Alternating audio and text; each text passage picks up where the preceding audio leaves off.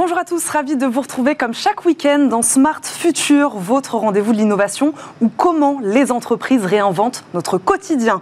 Au sommaire de cette émission, l'intelligence artificielle, une opportunité pour le tourisme après l'industrie ou encore l'agriculture. Pas surprenant que le secteur touristique entame lui aussi sa révolution technologique. Que va apporter l'IA aux acteurs du marché, mais aussi et surtout à l'expérience client Réponse en début d'émission.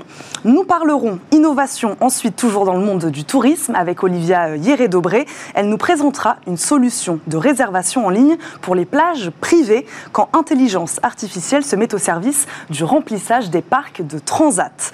Et enfin, dans Smart Connect, comme chaque semaine, une solution de commerce 100% digitale, nous recevrons le CEO de The Une start-up française qui peut vous obtenir en un seul clic le prix de l'emballage et du transport d'une œuvre d'art partout dans le monde.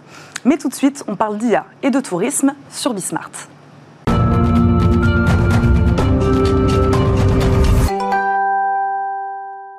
L'intelligence artificielle au service du tourisme, je le disais, c'est notre sujet de la semaine. Après l'industrie, l'agriculture, comment les progrès de l'IA vont-elles maintenant profiter au secteur touristique?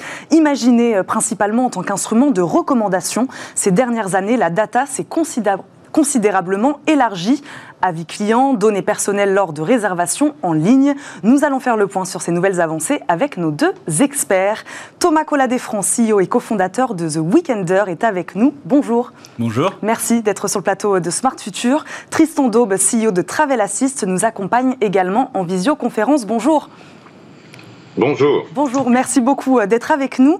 Euh, Thomas Collat-Desfrancs, j'en ai cité un quelques-uns. Qu'est-ce qu'on peut donner comme autre exemple d'application de l'IA dans le secteur euh, du tourisme pour que les gens comprennent un peu de quoi on parle?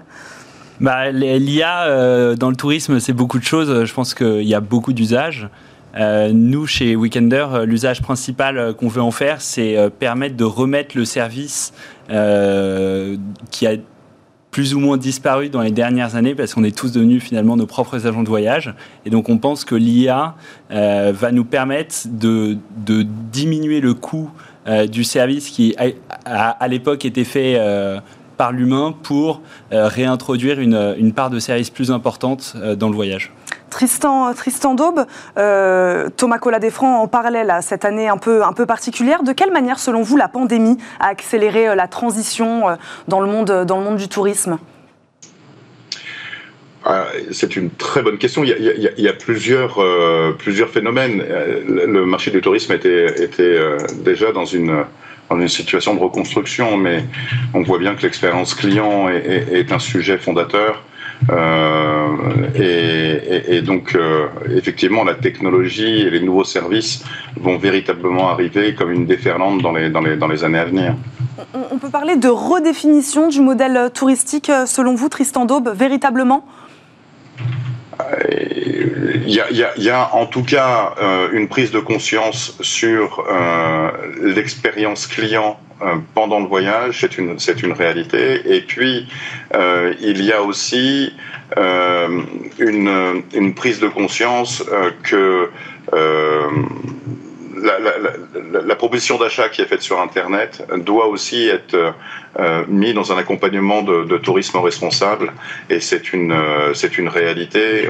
On, l'a bien vu euh, pendant un certain nombre de temps, hein, quand on entend parler à Venise, par exemple, que l'eau devient de plus en plus claire, puisqu'il y a moins de, moins de bateaux. Et, donc voilà, il y, a, il, y a, un sujet de fond, une lame de fond qui commence à, à rentrer en prise de conscience et de l'ensemble du marché, et, et on l'espère des consommateurs. Thomas Collat-Desfrancs, on, l'entend, hein, il y a plusieurs enjeux. Là, on vient d'aborder la question environnementale. Quel est, selon vous, le premier objectif de l'IA dans le, dans le tourisme? C'est un secteur qui collecte beaucoup de données. Il y a peut-être déjà cet enjeu de faire le tri dans cette multitude d'informations euh, clients. On parle d'expérience client, il y a beaucoup d'informations clients.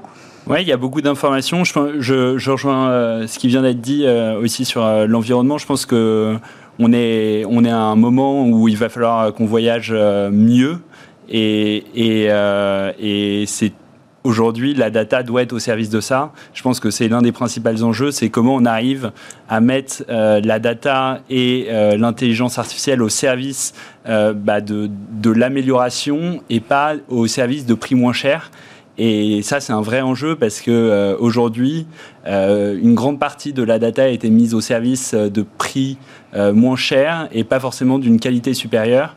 Et je pense que les deux sont possibles et, nous, on, on, aimerait avoir un impact là-dessus en tout cas. Qu'est-ce que ça veut dire voyager mieux? Voyager mieux, ça veut dire, pour moi, finalement, au fond, le voyage est une expérience, c'est pas un bien de consommation. Et donc, euh, voyager mieux, c'est euh, justement vivre une expérience, euh, comprendre pourquoi on voyage, vivre une expérience enrichissante, devenir, être transformé par le voyage et pas seulement voir le voyage comme un simple bien de consommation et quelque chose qu'on achète au même titre qu'une autre chose. Tristan Daube, vous êtes d'accord avec cette euh, définition euh, du voyager mieux? Est-ce qu'on parle peut-être d'expérience plus sur mesure aujourd'hui? Oui, oui, alors la, personnalisation est, dans toutes les lèvres, hein. ça, fait partie aussi des enjeux.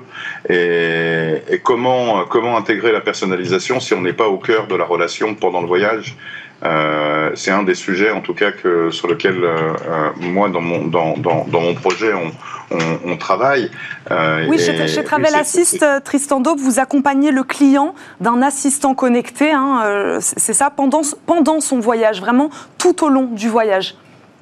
Exactement, exactement. L'idée est d'accompagner, le projet est d'accompagner, euh, qui est une réalité, le, voyageur le jour de son départ jusqu'à son retour, et on le fait en marque blanche pour les professionnels du voyage. Comment ça marche exactement? Euh, eh bien, le jour du voyage, euh, ils ont, euh, par le biais d'une application de messagerie conventionnelle ou par le biais d'une application de messagerie qu'on met à disposition des, des professionnels à, à, leur marque, euh, ils euh, nous rentrons en relation pour leur souhaiter un bon voyage, savoir s'ils sont bien arrivés, si tout s'est bien passé, et puis après 24 heures sur 24, où ils se trouvent dans le monde entier, on échange avec eux et, et on rentre vraiment dans la bienveillance.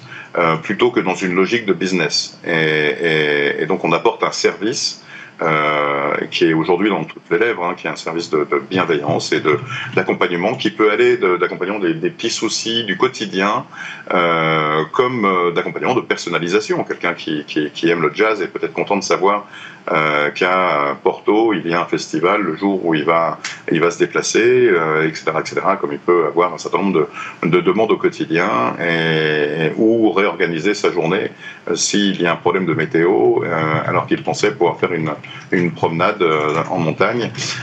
voilà, c'est d'avoir quelqu'un de, de, de bienveillant, et alors, quand on parle de, technologie et d'IA, euh, notre volonté, en tout cas notre, euh, objectif, euh, est d'avoir une interaction humaine. Et donc, ça veut dire qu'il y a tout le temps un interlocuteur humain, un concierge humain. Et pour que ça puisse tenir sur un modèle économique, mais surtout pour apporter de l'efficacité, eh bien, on a intégré effectivement beaucoup de technologies et, du coup d'intelligence artificielle qui nous permettent de pouvoir un, euh, tenir euh, économiquement et deux, apporter de l'efficacité à toute épreuve. Thomas Colladefranc, par rapport à ce que dit Tristan Daube, vous diriez que les nouvelles attentes du consommateur, euh, est-ce que les consommateurs sont plus exigeants? Et puis surtout, j'ai l'impression qu'ils ont besoin d'être de plus en plus rassurés, accompagnés, chose que peut-être ils n'étaient pas avant. Ça, ça fait partie des nouvelles attentes du consommateur. Vous le voyez, on a besoin voilà, de pouvoir parler peut-être avec un agent voilà, à n'importe quelle heure, à n'importe quel moment de la journée quand on est en voyage Ouais, je pense que c'est quelque chose d'important d'être euh, accompagné et aussi de, savoir qu'on n'est pas seul euh, en cas de problème. Euh, je pense que l'année qui s'est passée euh, a peut-être renforcé euh, ce sentiment de se dire que finalement, euh, voyager, ben, c'est quelque chose qui est pas si simple que ça, et en tout cas qui mérite un, accompagnement et notamment bah, en cas de, petits pépins euh, comme, euh, comme euh, il peut en arriver. Et, Même par rapport à la pandémie, je sais que sur votre plateforme, on peut par exemple en cas de test PCR positif ou quoi annuler, annuler ou reporter, reporter son voyage. Ça, c'est des nouvelles, des nouvelles astuces, des nouvelles possibilités qui sont arrivées bien sûr avec, avec la pandémie. Oui, exactement. Le, la flexibilité, je pense, c'est un, c'est un point très important qui est, qui est assez, qui a qui a bien évolué. Donc en effet, euh, nous, on a depuis cette année, on offre la possibilité euh, d'annuler euh, son voyage sans motif et d'être remboursé à 70%. donc ça, c'est un, type d'offre qui n'existe qui n'existait pas du tout jusqu'à présent. donc ça, c'est sûr que que c'est un point très important. On, donne également des informations sur les destinations qui sont ouvertes euh, ou fermées. Donc il y a, vraiment ce besoin d'être informé. Ça, c'est quelque chose qu'on nous a beaucoup demandé et qui est très apprécié parce que euh, c'est vrai qu'aujourd'hui, bah, sinon, on est tous nos propres salons de voyage et que ce, travail, il faut le faire soi-même et qu'il est euh, extrêmement compliqué et très long. donc il y a pas mal de nouveaux usages comme ça qui sont développés, en effet. Tristan Daube, vous disiez tout à l'heure que l'intelligence artificielle, euh, pas remplaçait, mais en tout cas prenait la place euh, d'un humain, d'un service qui, euh, manquait ces dernières années dans le secteur du tourisme, alors qu'on peut faire le reproche inverse. On pourrait dire que l'IA va remplacer justement l'humain. Vous vous dites qu'il va le remplacer, mais que c'est pas grave en fait, que de toute façon, il y avait il y avait un manque de, de quelque chose dans ce secteur. Alors, je, je, serais même plus, plus actif sur le sujet. C'est-à-dire que vous avez, vous avez deux, deux possibilités en interaction. Soit, soit vous utilisez un, chatbot qui, euh, qui va interagir de manière euh, très très arithmétique. Euh, en fonction d'un scénario de, de, mots qui vont arriver. Euh, nous, notre choix, par exemple, c'est euh, d'avoir une interaction humaine, mais par contre, l'intelligence artificielle va travailler de manière collaborative avec, avec le concierge pour pouvoir très facilement aller chercher l'information au bon moment et réagir dans les meilleures conditions et surtout de manière personnalisée en fonction du profil du, voyageur. Et, effectivement, ça permet, euh, pour le coup, euh, de gagner un temps énorme et apporter beaucoup plus de pertinence dans les réponses.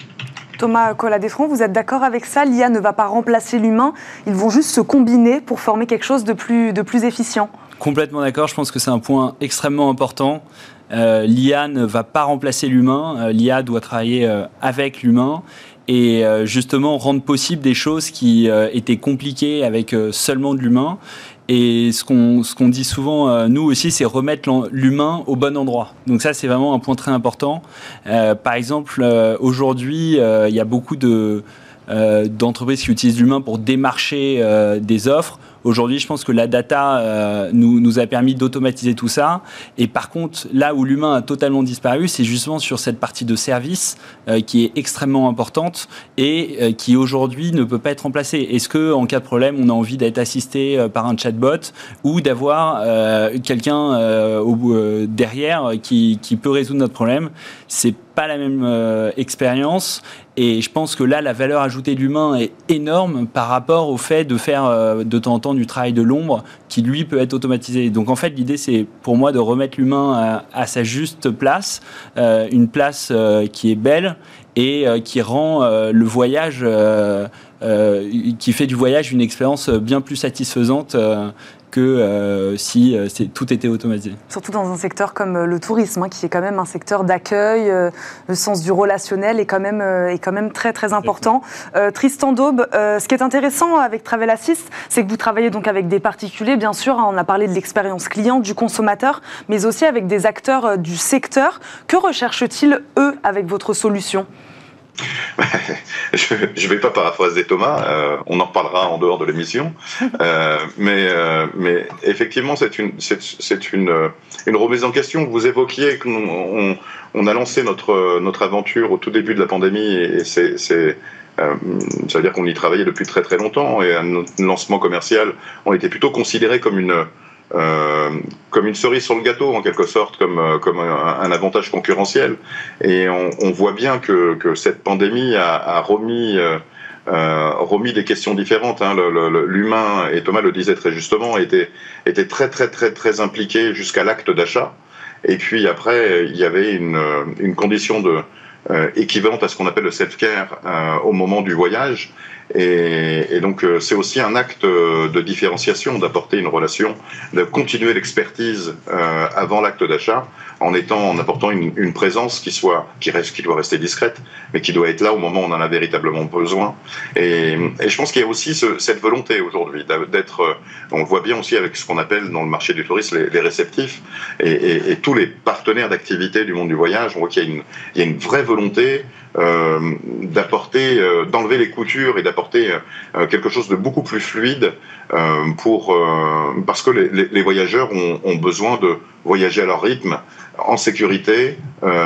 Euh, euh, perdre leur rythme habituel qu'ils ont euh, dans leur quotidien, justement pour, pour, pour lâcher du lest et vivre une expérience qui leur change de l'ordinaire. Tristan il y a quand même un aspect, donc un enjeu concurrentiel. C'est à celui qui accompagnera le mieux le, mieux le consommateur. Bien sûr, bien sûr. Vous avez tout à fait raison. Et, il se trouve que moi, je, enfin, euh, une partie de mon équipe et moi-même travaillons depuis plus de 20 ans dans le monde de la relation client. Euh, et, c'est un, un, sujet extrêmement important. Euh, de, se dire que euh, le pendant le voyage est le, moment le, qui sera de plus en plus jusqu'à maintenant on va dire que le moment clé était l'acte d'achat d'un voyage et on voit bien que euh, surtout depuis, depuis la pandémie, mais c'était un sujet qui, qui, végétait depuis un certain nombre d'années. Le pendant le voyage est un élément qui nous permet de, de pouvoir identifier des sources de valeur qui sont la connaissance client, qui permet de pouvoir identifier de la, valorisation aussi par la fidélisation, par l'attention, par l'écoute, par la bienveillance. Et, et, tous les outils, les services qui vont permettre effectivement euh, de donner cette, euh, de pouvoir mettre en exergue cette, euh, cette valorisation euh, vont prédominer et, et, vont permettre de pouvoir, euh, je dirais, changer aussi le modèle qui existe aujourd'hui, qui est un modèle euh, où euh, le voyageur monte entièrement son, son voyage tout seul, euh, parce que, ben, effectivement, il faudra qu'il puisse prendre conscience qu'il sera peut-être esselé pendant son voyage. Thomas Collat-Desfrancs, il nous reste quelques secondes. J'avais quand même envie juste de vous poser cette question. Est-ce que tous les acteurs du tourisme seront capables de passer le cap de l'intelligence artificielle? Est-ce que c'est une technologie qui coûte cher? Ou est-ce que ces nouvelles technologies dans le monde du tourisme, est-ce que tout le monde sera capable de passer, de passer ce cap-là? Bah, c'est pas une question facile euh, que vous me posez, mais, mais je pense que nécessairement, euh, comme toute innovation, euh, il y a des entreprises qui vont se spécialiser et, et d'autres qui peut-être prendront un autre chemin. en tout cas, c'est un outil, ça reste un outil. Et donc la question, c'est surtout de savoir à quel usage on le met.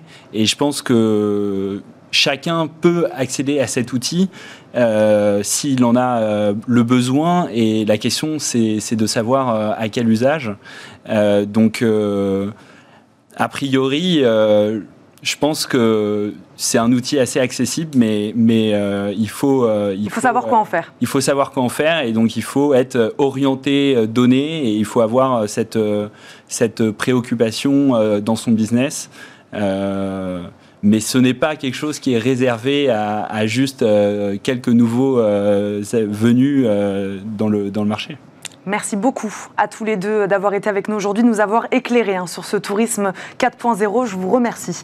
On continue à parler innovation dans le secteur du tourisme avec Olivia Hieré-Dobré. C'est Horizon 2040.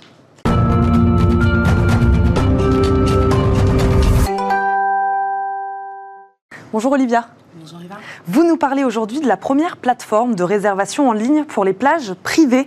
Cette solution qui fait appel à l'intelligence artificielle promet d'optimiser le remplissage des parcs de transat. Et là, quand on est à la recherche d'un transat sur une plage privée l'été, on entend souvent cette phrase au téléphone. Désolé, mais nous sommes complets. Eh bien, ce type de réponse appartiendra désormais au passé grâce à Beach Booker, une nouvelle solution de réservation de transat en ligne. En quelques clics, elle vous permet de visualiser ceux qui sont disponibles et de les réserver en prépayant. Vous pouvez aussi demander des services supplémentaires comme un parasol ou des serviettes, sans oublier le petit cocktail indispensable pour se prélasser au soleil. En effet, le site propose de commander en amont en amont ces boissons pour éviter une attente trop longue lors de votre arrivée. Je m'y vois euh, déjà, Olivia. Et comment cette solution entend optimiser le remplissage des parcs de transat des plages privées? Eh bien, via l'intelligence artificielle. Contrairement à ce qu'on pourrait croire, les plages privées ne sont pas toujours pleines euh, l'été, notamment à cause des défections de dernière minute qui ne sont pas remplacées faute de solutions technologiques. Eh bien, les algorithmes de Beach Booker permettent une gestion du parc en temps réel et ça, ça va faire la différence. D'autre part, les plagistes peuvent connaître l'historique des clients, ceux qui gagnent fréquemment, leurs habitudes d'emplacement et de consommation. Et l'avantage, c'est qu'ils pourront mieux organiser la gestion de leur plage les années suivantes à partir de ces données. Par exemple, adapter les équipes en fonction du taux de remplissage prévisionnel calculé sur la base des années précédentes. Et cet outil, Olivia, est également un autre intérêt pour les professionnels. Oui, le paiement en avance qui permet de minimiser le manque à gagner euh, dû aux annulations euh, des clients. Les revenus des professionnels sont sécurisés, même en cas de Et qui est à l'origine de cette plateforme de réservation et pourquoi l'ont-ils créée? Eh bien, ce sont des entrepreneurs français. Ils sont partis d'un constat. Malgré le digital de plus en plus présent au quotidien, les plagistes continuent d'effectuer les réservations de chaises longues et de parasols par téléphone. Et ce système, eh bien, il fait perdre un temps précieux aussi bien aux amateurs de farniente euh, qu'aux gérants euh, des places privées. Et avec cette technologie, ils espèrent faciliter le séjour des baigneurs et le travail des plagistes. Alors dites-nous, est-ce que c'est prévu pour bientôt? Pour cet été. Pour cet été, Eva, une vingtaine de plages privées euh, de la côte méditerranéenne sont déjà partenaires, toutes tailles confondues, et Beach Booker vise à terme un développement international. Merci beaucoup, Olivier. On vous retrouve bien sûr la semaine prochaine dans une nouvelle chronique Horizon 2040. C'est maintenant l'heure de Smart Money. Retrouvez Smart Money au cœur de Smart Future avec eToro, leader mondial des plateformes de trading social.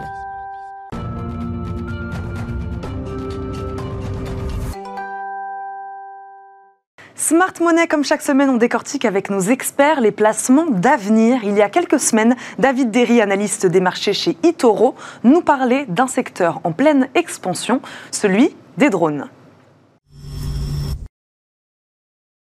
Aujourd'hui, on parle d'un secteur qui a de beaux jours devant lui, celui des drones. David Derry, analyste de marché chez Itoro France, est avec nous. Bonjour David. Bonjour. Parlez-nous de ces drones. Bah, Aujourd'hui, les drones, c'est un, un, thème qui prend de plus en plus d'importance. On le voit que c'est présent dans plus en plus de domaines. Hein. Par exemple, euh, on peut penser à l'agriculture, au, cinéma, euh, au domaine militaire aussi, dans lequel c'est euh, présent. Et depuis peu, on voit que les drones commencent à être utilisés de plus en plus à des fins d'usage commercial. Hein, par exemple, on a des sociétés comme Uber, comme Amazon ou comme Domino's qui ont récemment commencé à s'intéresser à cette technologie pour livrer notamment leurs clients. Et donc, on voit un peu avec les drones, en fait, comme avec Internet ou le GPS à l'époque, on voit que c'est une technologie qui est en train de, d'évoluer au-delà de son origine militaire pour vraiment devenir une technologie grand public. Que représente ce marché aujourd'hui, David? Alors aujourd'hui, le marché en 2017, il représentait 1,7 milliard de, de, dollars. Et normalement, on, les, les, experts en fait anticipent un, un, marché, une taille de marché à plus de 100 milliards de dollars d'ici à, à 2025. Donc c'est quand même une hausse assez importante. Euh, Aujourd'hui, donc euh, comme je le disais, l'utilisation principale euh, des, drones, ça reste, euh, ça reste le militaire. Hein. Par exemple, on a même récemment vu euh, Parrot qui a annoncé euh, il y a quelques semaines justement fournir 300 drones à l'armée française afin de, de, les, de, les, aider dans leur, dans leur activité. Mais on, on, on estime qu'à l'avenir, euh, le, le, développement du drone commercial représente aussi une, une bonne opportunité euh, d'investissement. Le seul hic, en fait, dans toute, euh, dans toute cette industrie pour le moment, c'est la réglementation. Et que dit alors cette réglementation? Alors la réglementation, elle est plus ou moins similaire un peu partout dans le monde, que ce soit en Europe ou aux États-Unis. Aux États-Unis, euh, c'est le, le, Federal Aviation Administration, donc la FAA, qui euh, supervise en fait ce marché et qui impose les, les règles. Ils ont imposé no, notamment trois règles principales à, suivre pour les personnes qui souhaitent euh, conduire un drone. La première, c'est de euh, limiter l'altitude donc des drones commerciaux à environ 120 mètres. La deuxième, c'est de limiter la distance de vol au, champ de vision du, pilote. Donc euh, le, drone ne peut pas aller là où le pilote ne le voit plus. Et enfin, la troisième, c'est euh, l'interdiction de survoler des, personnes. Donc euh, on voit que c'est quand même euh, trois trois réglementations qui, euh, qui sont vraiment une limite pour, pour les utilisateurs et notamment l'adoption euh, de ces technologies. Et donc on a euh, beaucoup de grands acteurs qui ont, commencé à, faire pression pour justement essayer d'évoluer vers une réglementation plus souple. Qui investit aujourd'hui principalement dans ce marché des drones? Qui sont les principaux acteurs? Alors, pour les personnes qui souhaitent investir dans les, dans les drones, il existe en fait différentes possibilités pour le faire. La première, la plus simple, c'est sans doute euh, d'investir dans des sociétés qui euh, produisent et commercialisent euh, les drones. Donc là, par exemple, on a la société la plus connue, enfin une des plus connues, qui est une société française d'ailleurs, qui est la société Parrot. Ensuite, on a aussi, côté en bourse, on a les sociétés asiatiques, donc Aero Environment et euh, qui sont euh, deux sociétés euh, cotées en, bourse aussi. Et euh, dans, les, dans les drones, dans les pure players des, des, drones, on a aussi GoPro aux États-Unis avec son drone Karma. Euh, ensuite, on a d'autres marques. Donc, euh, l'une des plus connues quand on parle de drone, c'est DJI, mais malheureusement, DJI n'est pas encore euh, coté. Et ensuite, il y a d'autres moyens pour investir. Donc, comme on le disait, il y a les géants technologiques qui commencent à s'y intéresser, donc Google, Apple ou, ou autres. Donc, les personnes qui détiennent en général des actions de ces sociétés-là auront normalement une seront exposés à, la, à cette thématique, à la thématique des, drones, notamment les drones de livraison. Ensuite, les, les personnes peuvent aussi décider d'investir justement dans des sociétés d'aviation, donc par exemple Boeing ou Airbus, qui sont en train de travailler sur la technologie des drones pour euh, notamment le, transport de passagers ou, euh, ou, ce genre de choses. Et enfin, la dernière méthode pour investir dans l'industrie des drones, c'est vraiment d'acheter directement en fait les, les, euh, les éditeurs, de, les fabricants de puces en fait, comme Nvidia ou comme Intel. David, ma dernière question, quel est l'avenir alors pour ce marché des drones? Bah, Comme on l'a vu, c'est un, avenir quand même euh, assez radieux. Il y a encore de belles possibilités de croissance et euh, il y a encore beaucoup de, choses à, se faire. Pour le moment, on ne se fait pas encore livrer nos, pizzas par, euh, par drone ou même nos, colis Amazon en France. C'est pas possible de se les faire livrer par drone. Mais en tout cas, ça devrait vraiment devenir une réalité d'ici les, les, prochaines années. Et on commence à voir ce genre d'initiative commencer de, de, plus en plus dans le monde. Merci beaucoup David Derry. Je ne sais pas si j'ai envie d'avoir ma pizza livrée en drone, moi. Je j'en suis pas sûre encore. Je vous dis à la semaine prochaine dans Smart Future. On passe, on passe tout de suite à notre rubrique Smart Connect. Retrouvez Smart Connect au cœur de Smart Future en partenariat avec Cdiscount.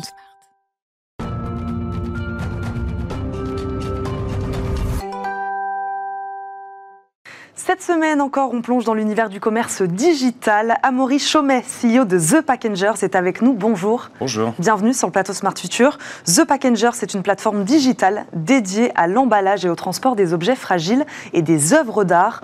En un clic, on peut obtenir le prix de l'emballage et du transport d'un objet. Comment ça marche? Alors, ben, vous venez de le dire, en un clic, euh, en fait, à côté d'un objet sur une plateforme qui vend un objet qui est par définition non emballé, un objet d'art, un objet vintage, Jusqu'à maintenant, il n'y avait pas de proposition de transport, euh, puisqu'il fallait calculer l'emballage et ensuite le transport.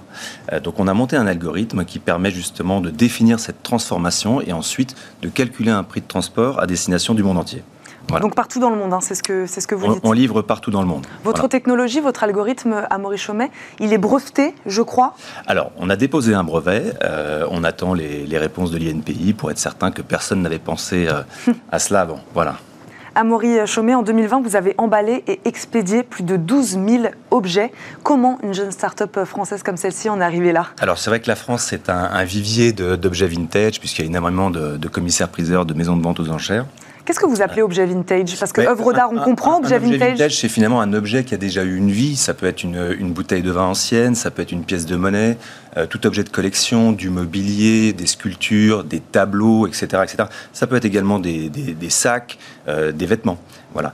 Des objets qui ont déjà eu une vie et donc qui n'ont pas un emballage, comme ça peut être fait pour un objet neuf euh, qui est emballé de manière industrielle. Voilà. Et donc il y avait un vrai besoin alors sur ce, sur ce secteur-là, d'où les 12 000 objets euh, emballés et expédiés euh, en 2020. Imaginez, vous êtes à Los Angeles, vous repérez sur une, une plateforme un objet, un lustre magnifique que vous voulez installer chez vous. Eh bien, vous pouviez acheter le lustre, mais vous n'aviez aucune idée de combien ça coûte pour, pour, le, pour le ramener chez vous à Los Angeles. Voilà. Donc maintenant, à côté du lustre, vous avez le prix d'expédition. donc ça renforce votre possibilité d'acheter immédiatement. Pourquoi autant de succès aussi Peut-être une autre raison Est-ce qu'on peut dire qu'il y a une explosion des ventes en ligne sur le marché de l'art également ah ben, euh, Alors, c'est certain que l'année dernière, avec la crise, euh, les volumes ont considérablement augmenté et surtout, nos clients euh, je dirais, nos, prescripteurs, les clients B, puisqu'on fait du B2B2C, euh, nos clients B ont pris la décision d'accélérer leur transformation digitale. Donc ça nous a accéléré considérablement. Oui, c'est ça. Vous êtes tous les deux euh, presque. Alors nous, on avait, on avait euh, monté cette offre euh, deux ans avant, quasiment. On avait fait une première année de test en 2019 et 2020 a été une année vraiment de, voilà, on a prouvé notre notre concept et la faisabilité. Chez The Packagers, vous possédez vos propres camions, entrepôts, ateliers d'emballage, c'est ça? Oui, on met une, une grande attention à réaliser nous-mêmes la partie la plus délicate, qui est la partie de l'enlèvement de l'objet qui n'est pas encore emballé, et ensuite de l'emballage. Et ensuite, on l'expédie au service, euh, enfin, à travers les services de transport classiques. Vous avez euh, récemment euh, signé un acteur majeur du secteur du marché de l'art, l'hôtel Drouot. Comment avez-vous réussi ce hold-up, si je peux l'appeler comme ça? C'est pas, pas un hold-up. je crois qu'on sait, voilà, ça c'est, ça c'est, c'était naturel puisque nous-mêmes nous étions transporteurs au sein de l'hôtel Drouot. Euh, et la plateforme Draw Digital avait besoin de proposer une offre de transport pour accélérer ses ventes. Donc ça s'est fait comme ça. Euh, il faut dire qu'on a, on a au-delà de Draw Digital, on travaille avec quasiment la totalité des commissaires euh, priseurs en France. On se développe très fortement en Angleterre. On est en train de signer des plateformes e-commerce aux États-Unis puisqu'on a ouvert à New York et à Los Angeles. Donc voilà, tout ça va très vite. Il y avait vraiment un, il y avait un véritable besoin et on est en train de le, de le combler euh, par cette, euh, cette innovation. Donc vos projets de développement, c'est donc l'expansion à l'international aujourd'hui Ce sont vos objectifs Absolument, et, nos clients nous tractent à l'international puisque c'est du digital, donc il faut être partout. Évidemment, et sur des œuvres d'art et des objets, des objets vintage, comme vous dites, hein, il peut y en avoir à Los Angeles, il peut y en avoir à Pékin, il peut y en avoir partout. Il faut travailler avec tout le monde. Voilà. Merci beaucoup, euh, Amaury Chaumet, d'avoir été avec nous. Je le rappelle, vous êtes CEO de The Packagers. Merci. Merci. C'est déjà la fin de cette première partie d'émission. On marque une courte pause, promis. On se retrouve tout avec un débat passionnant autour des villes intelligentes. A tout de suite.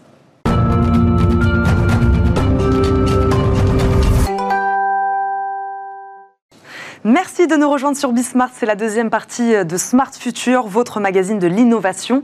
30 minutes ensemble pour décrypter les pratiques de demain. Quand ville intelligente rime avec développement durable, c'est le thème de notre rubrique Smart City. Comment mettre les nouvelles technologies au service non seulement de la qualité de vie des habitants des métropoles, mais aussi au service de l'environnement? C'est la question que nous poserons à nos trois experts dans quelques instants.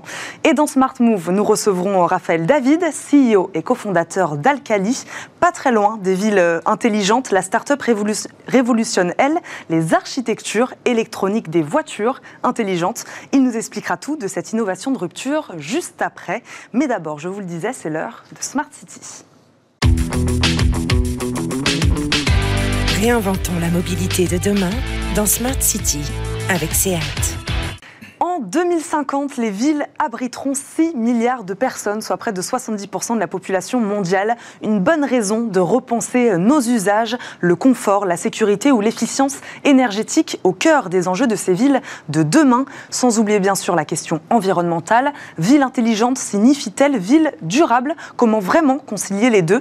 Nous allons poser euh, toutes ces questions à nos trois experts. Diane Galb, directrice adjointe de Suez, est avec nous. Bonjour. Bonjour. Merci d'être sur le plateau de Smart Future. Laurent Dalibon, directeur France de Cortexia, est aussi avec nous. Bonjour. Bonjour. Et enfin, Arthur Alba, cofondateur de Streetco, nous accompagne également. Bonjour. Bonjour Eva. Merci à tous les trois d'être là. Diane Galb, première question. Est-ce qu'on est sûr que ville de demain rime avec euh, ville euh, euh, durable? Oui, je pense qu'on est sûr. Je pense que c'est une forte attente de nos concitoyens. je pense que les événements récents euh, la crise sanitaire d'une part, mais aussi euh, la crise euh, climatique, montrent que la ville de demain se pense ville ressources, ville environnementale, promouvant la biodiversité et qui, toutes les formes de, dépollution également. Ça, je pense qu'on aura peut-être l'occasion d'en reparler sur l'air, mais également sur d'autres sujet. À vous entendre, les enjeux sont donc nombreux gestion des déchets, gestion des ressources, mobilité. Je pense qu'on va essayer en tout cas d'aborder ensemble pendant ces quelques minutes le plus d'éléments possibles. Améliorer la qualité de vie des habitants sans impacter l'environnement. Il est là le défi, Laurent Dalibon Oui, alors au travers par exemple de, la solution qu'on propose chez Cortexia en fait, hein, qui, applique en fait la technologie de l'intelligence artificielle à la propreté des villes. donc l'idée en fait c'est de mettre en fait un, une techno, une brique techno qui est peut-être que 20% de l'histoire au service en fait d'un de, l'habitant en fait. Pour moi en fait, si, on parle souvent de la smart city, je trouve que ça veut pas dire grand chose en fait. Finalement, qu'est-ce que c'est que bien vivre dans une ville euh, euh, Qu'est-ce que c'est que le bien-être Comment on facilite la vie des gens euh, Il y a eu pas mal d'expériences ces dernières années, notamment en Asie, où on a construit des villes from scratch avec des capteurs dans tous les coins, etc. C'est des modèles qui marchent pas en fait. La, technologie froide et cybernétique, elle marche pas. En revanche, quand vous apportez finalement une amélioration du service, votre quotidien, c'est quand vous sortez dans la rue de chez vous. Est-ce que c'est propre Est-ce que c'est sale Est-ce que ça donne de l'attractivité Voilà, c'est effectivement aussi la qualité de l'air, la facilité de déplacement, etc. La ville. Euh, Il ne faut pas être à la course du tout connecté, c'est pas, ah pas l'objectif. Et puis encore une fois, la digitalisation du monde, c'est 20% de, c'est 20% de technologie, 80% de culture, euh, et après 100% de leadership. Il faut aussi que euh, les décideurs, les villes, etc. aient envie de, conduire ces changements. La propreté, par exemple, c'est typiquement un, parent pauvre. C'est le deuxième sujet en fait que citent les Français au moment des élections municipales. Et pour autant, c'est un sujet qui a été finalement assez peu adressé en matière de d'intelligence, de matière grise, etc. Aujourd'hui, ça change parce qu'en fait, euh, notamment la loi GEC euh, va, va euh, donc c'est une loi qui avait été votée l'année dernière, enfin février 2020, si ma mémoire est bonne, qui prévoit notamment, par exemple, un certain nombre d'aides pour les collectivités. On renforce des mesures de, coercition pour des amendes plus importantes, etc. Par rapport aux dépôts sauvages.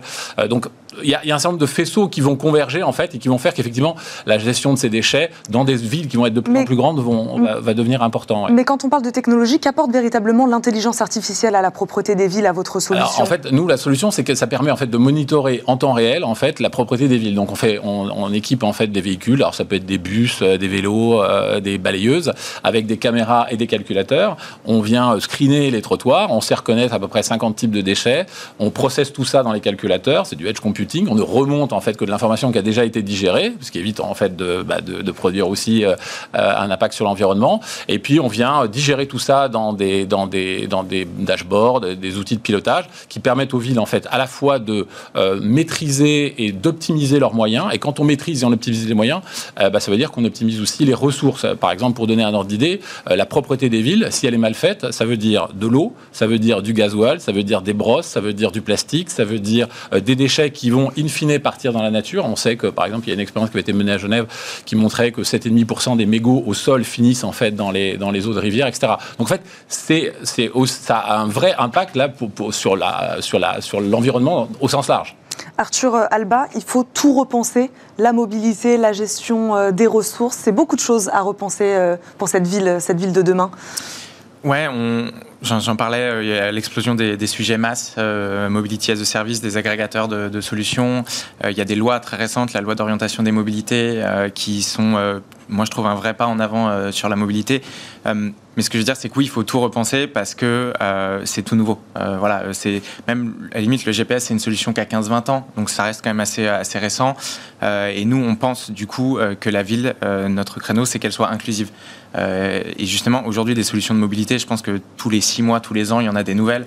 On l'a vu avec les vélos en libre service, maintenant les trottinettes en libre service, les scooters en libre service. Évidemment, ces solutions et donc qui s'intègrent dans des GPS qu'on utilise tous comme Citymapper, Google Google Maps, qui eux doivent repenser leur application pour pouvoir offrir plus de systèmes, plus de solutions euh, aux habitants. Vous, c'est un GPS piéton hein, que vous proposez. Expliquez-nous votre solution. Fait. Donc Streetco, c'est un GPS piéton qui va prendre en compte la mobilité de l'utilisateur pour lui proposer un itinéraire sans obstacle. Donc que la personne euh, ait une valise, une poussette, euh, soit handicapée, on va lui permettre d'éviter des obstacles permanents comme un escalier ou des obstacles temporaires comme une zone de travaux et on pense que c'est essentiel en fait qu'il y ait des solutions euh, comme Streetco parce que justement, euh, j'en ai parlé, il y a beaucoup de solutions de mobilité qui, euh, émergent aujourd'hui, des vélos, des trottinettes, des nouveaux bus, des nouveaux tramways. mais il faut pas oublier que la base de la mobilité, c'est la mobilité piétonne. Et en fait, quand c'est multimodal, bah oui, entre une trottinette et un Uber, souvent il y a quand même 100 mètres, 150 mètres ou 200 mètres entre un tram et un RER. E il va y avoir aussi 200 mètres. Et donc en fait, nous on veut que tout le monde puisse avoir cette possibilité de choisir ces nouveaux modes de mobilité. donc voilà, c'est la mobilité euh, inclusive, euh, multimodale euh, et, moderne avec toutes ces nouvelles. Donc la ville de demain, on l'imagine quand même un peu piétonne. Hein. Complètement. Complètement. bah, il y a un enjeu écologique évidemment. il y a un enjeu de, de, de pollution. de, enfin, c'est beaucoup plus agréable d'être dans une rue où il n'y a pas trois voies et des voitures qui passent en permanence. ça, voilà, ça crée de la saleté, ça crée du bruit, ça crée de la pollution, c'est de la nuisance. et on voit que justement, il y a de l'innovation et des solutions aujourd'hui qui permettent aux gens d'avoir une alternative à la voiture.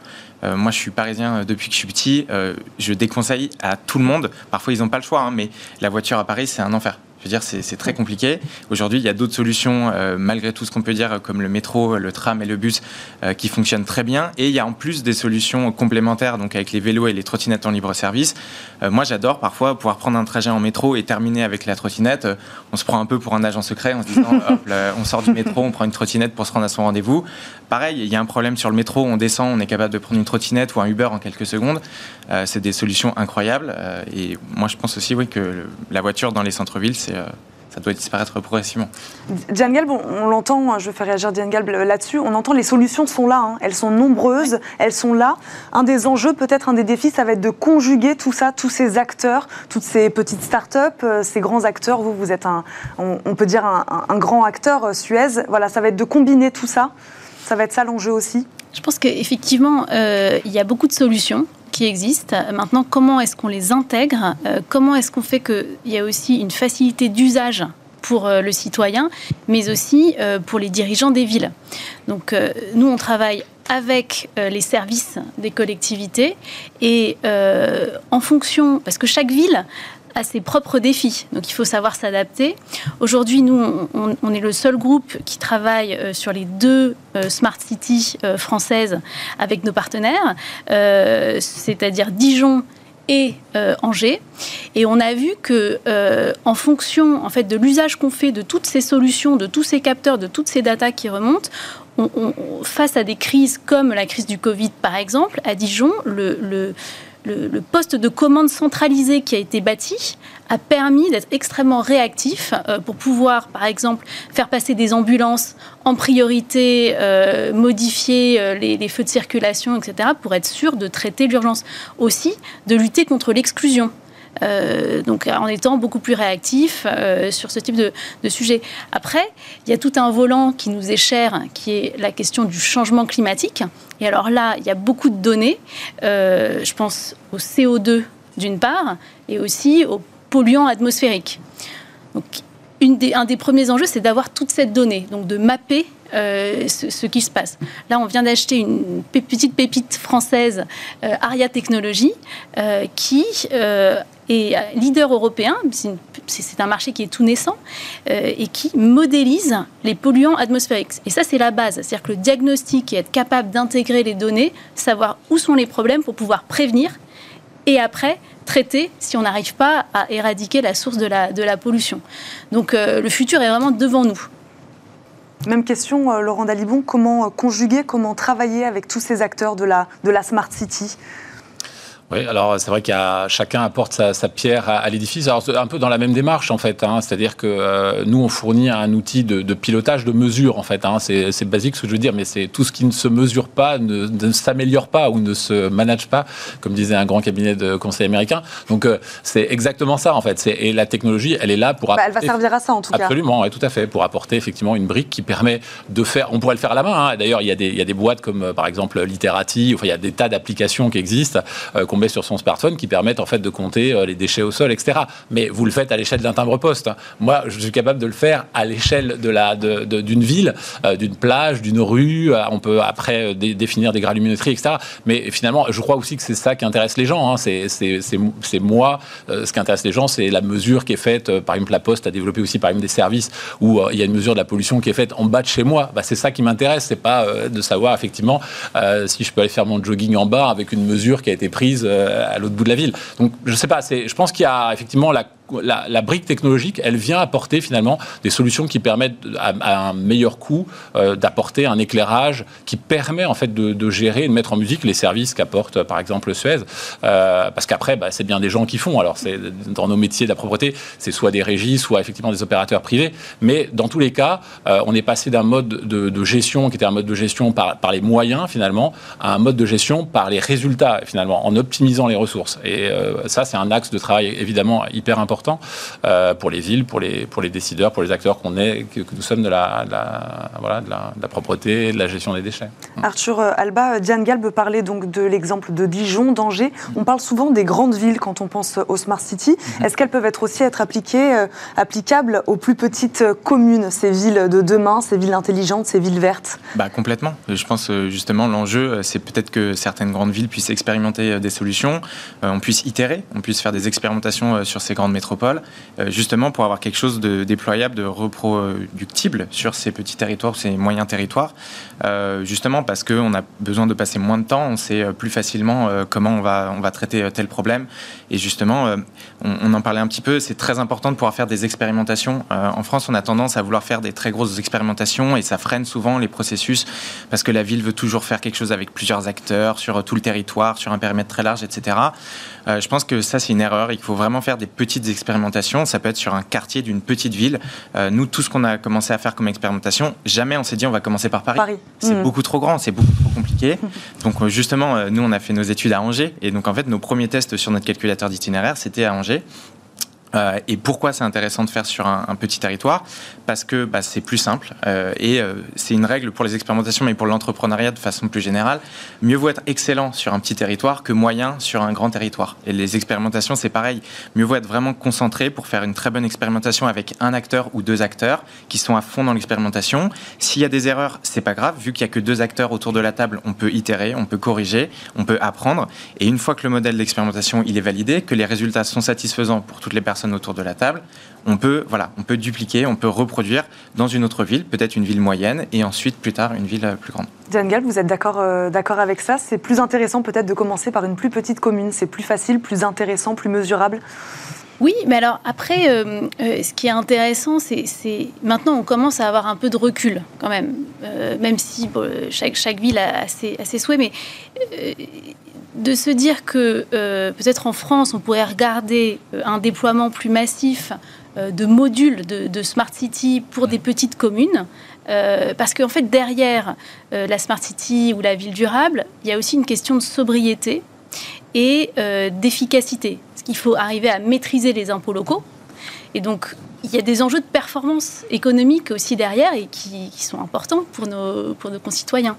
Donc, euh, moi, je pense que, euh, alors, on n'est peut-être pas mûr encore, euh, mais dans les plans de relance, regardez euh, quelque chose euh, d'accessible pour euh, les petites communes, en, en roll-out, en développement un peu, un peu large, je pense que ça serait une piste intéressante. Sur la mobilité, Arthur Alba, on dit souvent que les petites communes, bah, on prend plus sa voiture. Quand on est en province, on a moins de solutions de mobilité autres que, autres que l'automobile. Ça rend peut-être le défi plus compliqué, non? Bah, Pas forcément bah, Un peu quand même, parce qu'il va falloir que justement ces solutions de mobilité puissent s'être déployées dans ces villes. je pense aux gros acteurs, euh, bah, ça peut être simplement Uber. Euh, sur Angers, il y a Ponybike. Euh, donc voilà, il faut forcément qu'il y ait des, solutions. Et je pense que là, c'est là peut-être que le gouvernement peut aider les petites villes ou les moyennes communes à s'équiper de ce genre de solutions ou à simplifier les démarches pour qu'elles aient envie d'expérimenter ce genre de solutions. je, parlais récemment avec Dot, qui sont aussi des trottinettes en libre service. voilà, il me disait en France, c'est très compliqué. C'est très compliqué de travailler avec des villes. en Belgique, par exemple, c'est beaucoup plus simple. je pense que malheureusement, on le sait tous, on a une certaine lourdeur administrative et aussi cette tendance à vouloir faire des expérimentations assez complexes qui freinent vraiment euh, le déploiement de ces solutions. Et du coup, moi, j'en suis pas un, mais les personnes que j'ai rencontrées, euh, les dirigeants de ces entreprises m'ont dit qu'ils avaient du mal à déployer ces solutions dans les petites et moyennes villes. Donc là, je pense qu'il y a aussi euh, quelque chose à faire. Voilà, peut-être développer un package, je sais pas, des, aides, du conseil, rassurer ces villes en leur disant voilà, faites une expérimentation. Si ça se passe mal, on sera là pour vous aider. Vous inquiétez pas.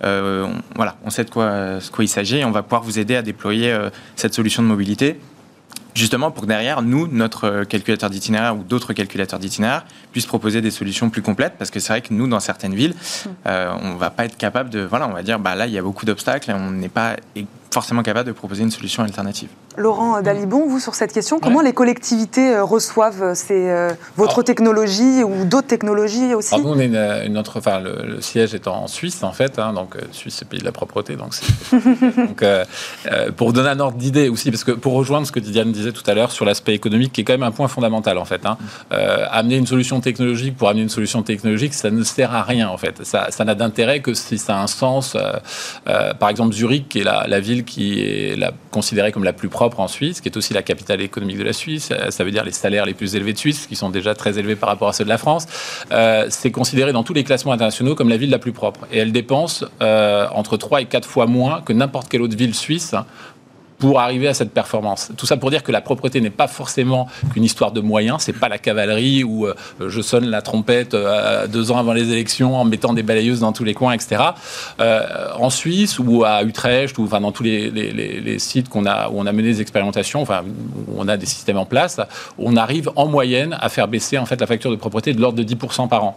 Alors ça a un impact économique qui permet de justifier le système. Par exemple à Bâle, par exemple c'est intéressant hein, les Suisses. hein, par exemple le service propreté de Bâle, par exemple, rend compte tous les mois du degré en fait de propreté, de la perception de la propreté qui est gérée à travers un index à toute la population. C'est-à-dire en fait tous les mois, je dis si j'ai été bon ou si j'ai pas été bon.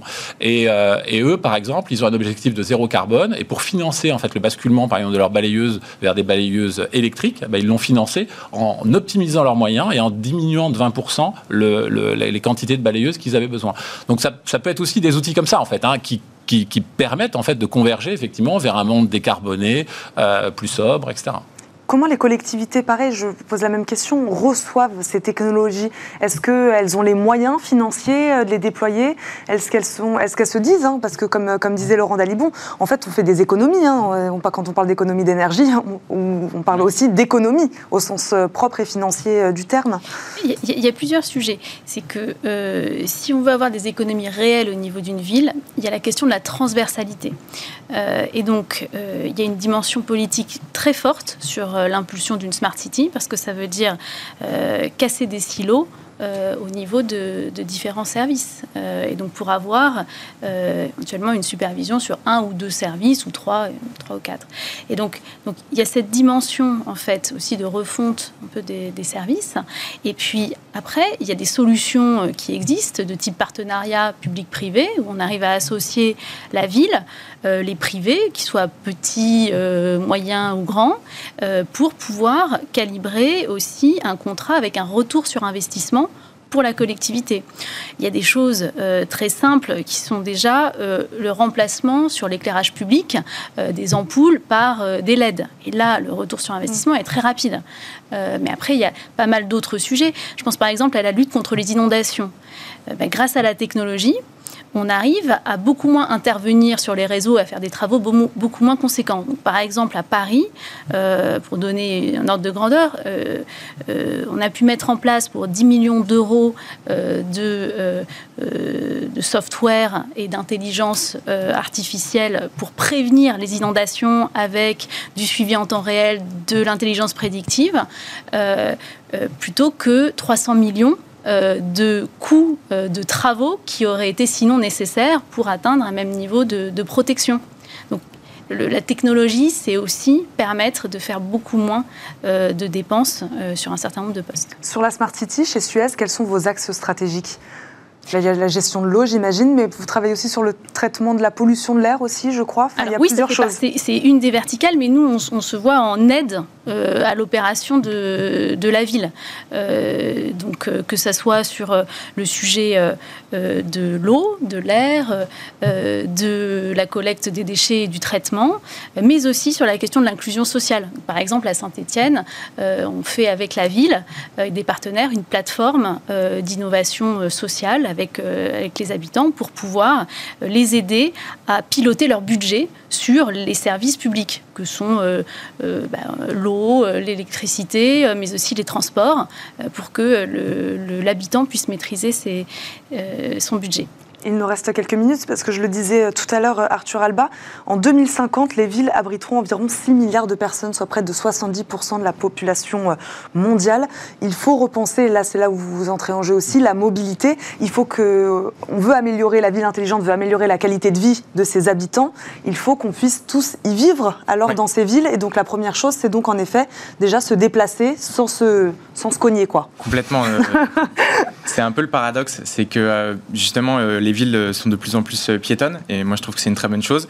Mais à, côté de ça, il y a aussi beaucoup d'obstacles. Euh, voilà, les vélos et les trottinettes en libre service, c'est génial, mais c'est aussi des nouveaux obstacles, notamment pour nos utilisateurs, pour les personnes encombrées, les personnes en situation de handicap.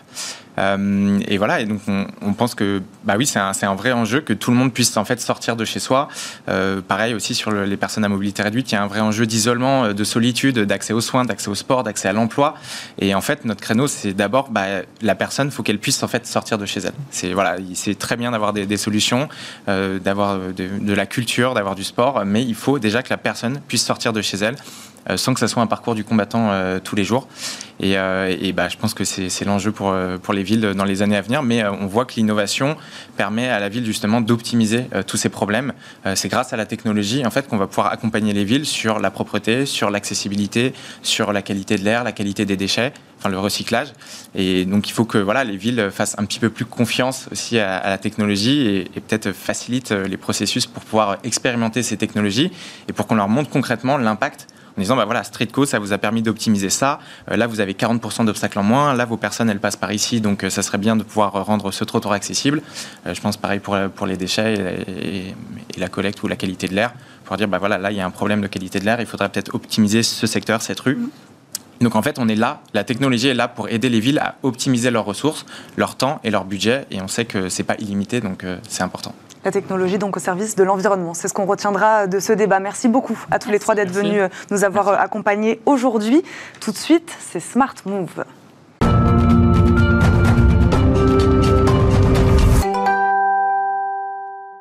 Dans Smart Move aujourd'hui, Raphaël David, CEO et cofondateur d'Alcalis, spécialiste des partages de données pour les véhicules intelligents, et notre invité. Bonjour. Bienvenue sur le plateau de Smart Future. Partage de données, hein, mais pas que. Expliquez-nous exactement comment fonctionne votre solution. Alors, euh, Alcalis positionne euh, pour euh, aider les industriels de, de l'industrie automobile, les constructeurs, les équipementiers, à prendre le virage de ce qu'on appelle le Software Defined Vehicle. Le principe, c'est qu'une voiture aujourd'hui, c'est une centaine de petits ordinateurs de bord, chacun dédié à une fonction dans le véhicule. Euh, et à chaque fois qu'on veut remplacer, rajouter une nouvelle fonction, un constructeur se tourne vers son équipementier qui, en, retour, lui donne un boîtier électronique intégré. C'est long, ça prend trois ans à peu près. Et, donc, ça fait beaucoup de choses à rajouter à chaque fois Ça fait euh beaucoup de choses. Euh, derrière chaque bout de plastique, on a une électronique aujourd'hui, ça peut être un peu encombrant. Et puis à l'heure du véhicule connecté, du véhicule autonome, le marché attend toujours plus de fonctions. Et donc il y a un problème d'agilité de cette industrie-là. Donc euh, Alcali est là pour, euh, pour donner un peu plus d'agilité aux constructeurs. Et le principe est simple, c'est plutôt qu'avoir une centaine d'ordinateurs de bord, on met un serveur dans le véhicule, un gros ordinateur, un gros calculateur. Et Alcali fournit des outils aux intégrateurs logiciels pour aller collecter des prestations de tout type, hein, du multimédia, du, contrôle moteur, de, l'éclairage. Euh, donc on fournit des outils pour collecter toutes ces, toutes ces fonctions-là, de les intégrer sur le calculateur de manière sûre et sécurisée. C'est-à-dire que même si toutes les fonctions s'exécutent au même endroit en même temps, on veut s'assurer qu'il n'y a pas de perturbation, pas d'interférence et qu'on ne va pas accélérer parce qu'on a augmenté le volume de la radio. Comment vous garantissez qu'elle soit sûre euh, et sécurisée? Euh, Back to basics, en fait, avec, avec des mathématiques. Euh, on a coutume de dire que chez Alcali, on met la voiture en équation. Euh, c'est-à-dire qu'on va aller euh, fournir les moyens aux constructeurs d'aller spécifier toutes les fonctions et toutes ces interactions, toutes les interactions entre les fonctions du véhicule, de spécifier toutes les contraintes temporelles de manière formelle, c'est-à-dire sans ambiguïté. Donc c'est euh, modéliser sous la forme d'équations la voiture. Et nos outils résolvent ces équations et permettent de garantir que, par A plus B, euh, qu'un système bien spécifié va s'exécuter correctement, sans perturbation, et que tout va s'exécuter sans risque sur le, sur, le, sur le calculateur. Quelles technologies sont sollicitées exactement? Expliquez-nous. Alors c'est euh, donc c'est ce qu'on appelle des, des, méthodes formelles. Donc c'est des méthodes mathématiques qui permettent euh, de, de décrire sans ambiguïté un, un comportement. Donc c'est euh, assez euh, rébarbatif, on va dire, comme type de technologie. Hein. on n'est pas dans l'IA ou ce genre de, de technologie très. C'est un peu moins sexy. C'est un peu moins sexy. mais pour les rendre sexy, en fait, on va transformer ces équations en, en, en, Lego. On va proposer au constructeur de faire du Lego. Donc on va lui proposer de, de spécifier toutes ces briques de la voiture. Chacune, de, il va choisir ses briques, leur taille, leur couleur. Il va choisir le nombre de picots pour les emboîter. Et nous, on va, euh, par nos outils, s'assurer que quand on embrique, on imbrique toutes les, toutes les briques les unes avec les autres, on va construire une belle voiture euh, avec un beau design, très performante et au goût du jour. Qui sont vos clients aujourd'hui? Alors aujourd'hui, nos clients, ils sont, c'est ce qu'on appelle les intégrateurs de logiciels dans la voiture. Donc, ils sont de deux types. C'est parfois les constructeurs automobiles eux-mêmes qui sont en train de se réinventer, qui découvrent ce métier. Et c'est également les équipementiers, euh, un peu traditionnels, qui, euh, qui euh, qui, euh, donc les fournisseurs de calculateurs, qui au lieu de fournir un calculateur, désormais fournissent euh, une, un ensemble de prestations. Vous parlez donc de véhicules intelligents, véhicules de demain, véhicules même autonomes. Est-ce que ces véhicules, ils existent déjà? Ce ne sont pas encore donc des véhicules qui sont sur le marché, ceux sur lesquels vous travaillez? Alors, Si, déjà. Ils existent déjà en petit nombre aujourd'hui, mais, euh, mais, mais ils commencent à pénétrer le marché. Euh, mais quand on parle de véhicules connectés, on a déjà une cartographie qui est connectée au, au cloud. Donc on, a, on, commence déjà à avoir des services connectés, on commence déjà à optimiser notre parcours. Donc en fait, la quantité de services connectés, la quantité de, de, de services d'autonome, de, de, conduite autonome augmente, mais déjà nos voitures, elles sont capables de suivre une trajectoire, de garder la distance par rapport aux véhicules de devant. Donc en fait, ces services euh, connectés et services autonomes sont en train de, se déployer très, très largement et de, plus en plus vite. De plus en plus vite. Quels sont vos projets pour les mois, les semaines à venir? Je sais que vous avez un gros partenaire hein, donc qui, est, qui est Renault, avec qui euh, vous travaillez. Est-ce que vous en cherchez d'autres? Quels sont vos projets pour les ouais, mois et semaines sûr. à venir? Bien sûr, aujourd'hui, notre, notre premier partenaire, c'est euh, Renault. Il nous a accompagnés depuis la, depuis la création de l'entreprise. Euh, on cherche bien sûr à se diversifier, à aller voir d'autres constructeurs, en particulier euh, au-delà de, en Europe, au-delà de, au-delà des frontières. C'est ça peut-être une expansion internationale euh... En tout cas en Europe, la priorité pour nous, c'est effectivement de nous déployer, euh, nous déployer en Europe. En particulier, il y a beaucoup de, beaucoup de constructeurs en, en Allemagne et en Angleterre qui, qui, qui sont intéressants et des gros équipementiers sachant que de toute façon, c'est un marché qui est par nature très très international. Une question que je me permets de vous poser, voilà, comme on parle d'international, comment se place la France sur ce type de technologie quand on entend euh, véhicules autonomes, véhicules connectés? Est-ce qu'on est en avance sur ces technologies de pointe sur laquelle, par exemple, vous, vous travaillez vous? On est, euh, on, je dirais qu'on est dans le peloton de tête. Il y a, il y a quelques acteurs euh, qui ont, pris les, qui ont pris les devants, mais souvent ce sont les nouveaux acteurs. On peut parler de Tesla, auquel on pense forcément Bien sûr. D'acteurs autonomes. Mais Renault, par exemple, était un des premiers acteurs à, à, à aller vers les, les, les, les, infrastructures de calcul euh, centralisées, autonomes. Dès 2016, on a commencé à travailler avec Renault et le CEA. Euh, donc les constructeurs allemands, les constructeurs premium allemands sont également dans ce peloton de tête. Euh, mais donc la France est. La France y est aussi. La France y est. La France est pas euh, est, est, dans, est dans la course. ne sera probablement pas les, les, premiers acteurs, mais ils seront dans, les, dans, le, dans le haut du peloton. Merci beaucoup, Raphaël David, de nous avoir accompagnés. Merci, Merci. beaucoup. C'est déjà la fin de cette émission. Merci à tous de nous avoir suivis. Euh, je vous donne rendez-vous la semaine prochaine. Non, ce ne sera pas moi, ce sera Thomas Hugues, cette fois pour un nouveau numéro de Smart Future. En attendant, je vous souhaite un excellent week-end à tous sur Bismart. Ce programme vous a été présenté par SEAT.